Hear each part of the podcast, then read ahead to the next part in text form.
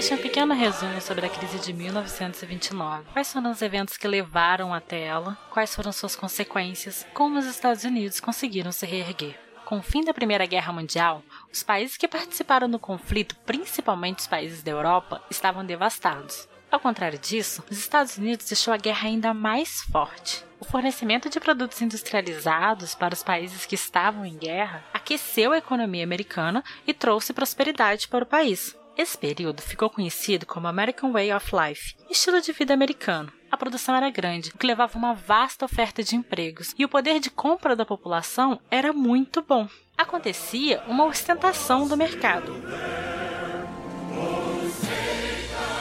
Acontece que alguns países europeus se reconstruíram rapidamente. É o caso, por exemplo, da Inglaterra e da Alemanha. Essa rápida reconstrução reflete numa menor dependência do mercado americano, que se fortalecia não só com o mercado interno, mas também com as exportações. Então, esse crescimento, esse fortalecimento rápido das potências europeias levam o mercado americano a começar a entrar em crise, uma crise de superprodução. A oferta era maior do que a demanda. Com os estoques lotados, as empresas americanas foram vendo o valor de suas ações despencarem. Isso, em larga escala, leva à quebra da Bolsa de Nova York, o que gerou a quebra de bolsas ao redor do mundo. Dentro dos Estados Unidos, tudo isso provoca uma reação em cadeia.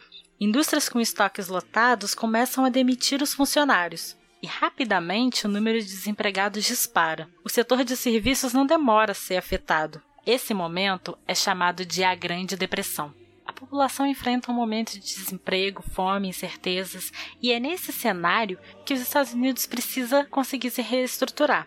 E uma figura central dessa reestruturação da economia americana é Franklin Roosevelt. Roosevelt era amplamente influenciado pelas ideias de John Keynes, economista britânico. O keynesianismo, como ficam conhecidas suas ideias, são uma alternativa ao liberalismo.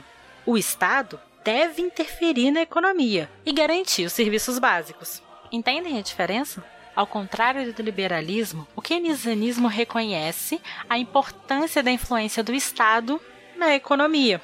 Comece então um fortalecimento das indústrias através da liberação de créditos. São criados programas assistencialistas para dar apoio à população.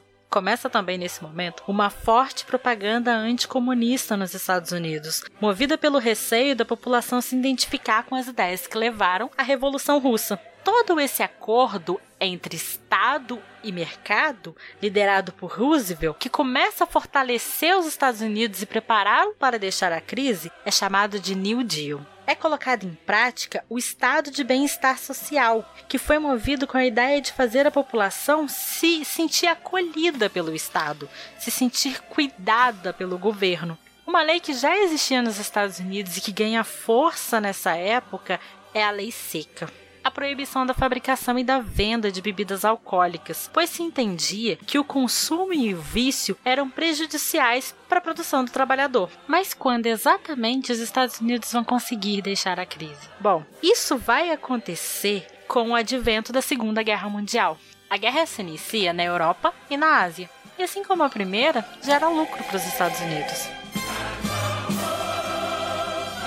Esse foi um resumo sobre a crise de 1929 eu indico esse resumo para você conseguir entender num geral o que aconteceu. E também para você usar de gatilho para resgatar as memórias daquilo que você já estudou.